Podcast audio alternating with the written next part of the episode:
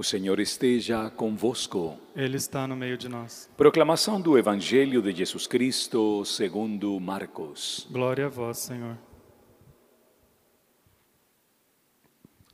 Naquele tempo, Jesus ensinava no templo, dizendo: Como é que os mestres da lei dizem que o Messias é filho de Davi? O próprio Davi, movido pelo Espírito Santo, falou: Disse o Senhor ao meu Senhor: Senta-te à minha direita, até que eu ponha os inimigos teus debaixo dos teus pés. Portanto, o próprio Davi chama o Messias de Senhor. Como é que ele pode então ser o seu filho? E uma grande multidão o escutava com prazer palavra da salvação. Glória a vós, Senhor.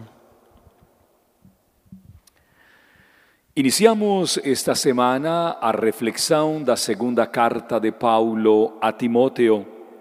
E como eu disse para vocês na segunda-feira, é verdadeiramente um texto esplendoroso. Não é um texto de meras recomendações, não não é um texto que manda recadinhos para um certo Timóteo, não. É um texto que evangeliza a base e especialmente a medula de um cristão e de uma cristã. Perseverança.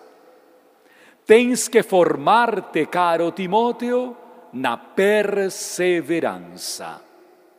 E hoje Paulo faz toda uma explanação sobre as perseguições que ele tem tido na sua vida como evangelizador.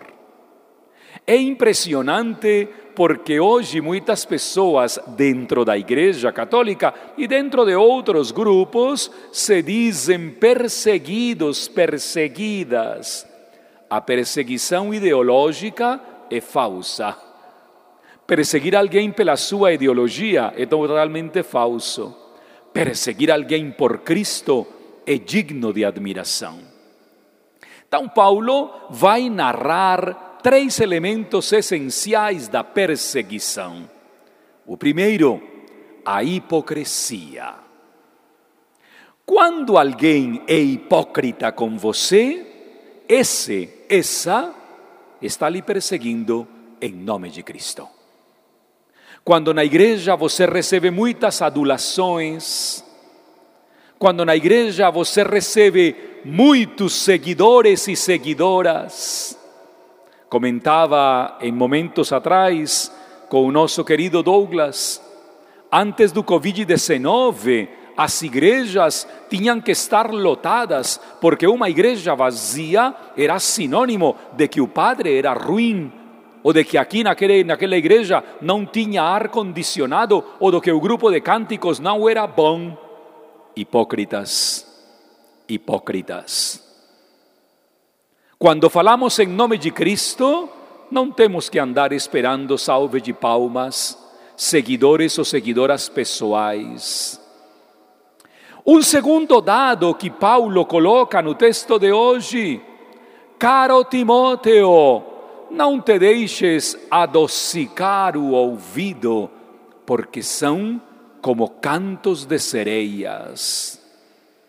Quando na igreja todas as coisas estão muito tranquilas, muito bem, quando dizem para você, você é uma grande catequista, você é um grande evangelizador, você é um grande ou uma grande pregadora, não se deixe adocicar o ouvido são perigosos aqueles que, através das adulações, querem comprar você dentro da igreja.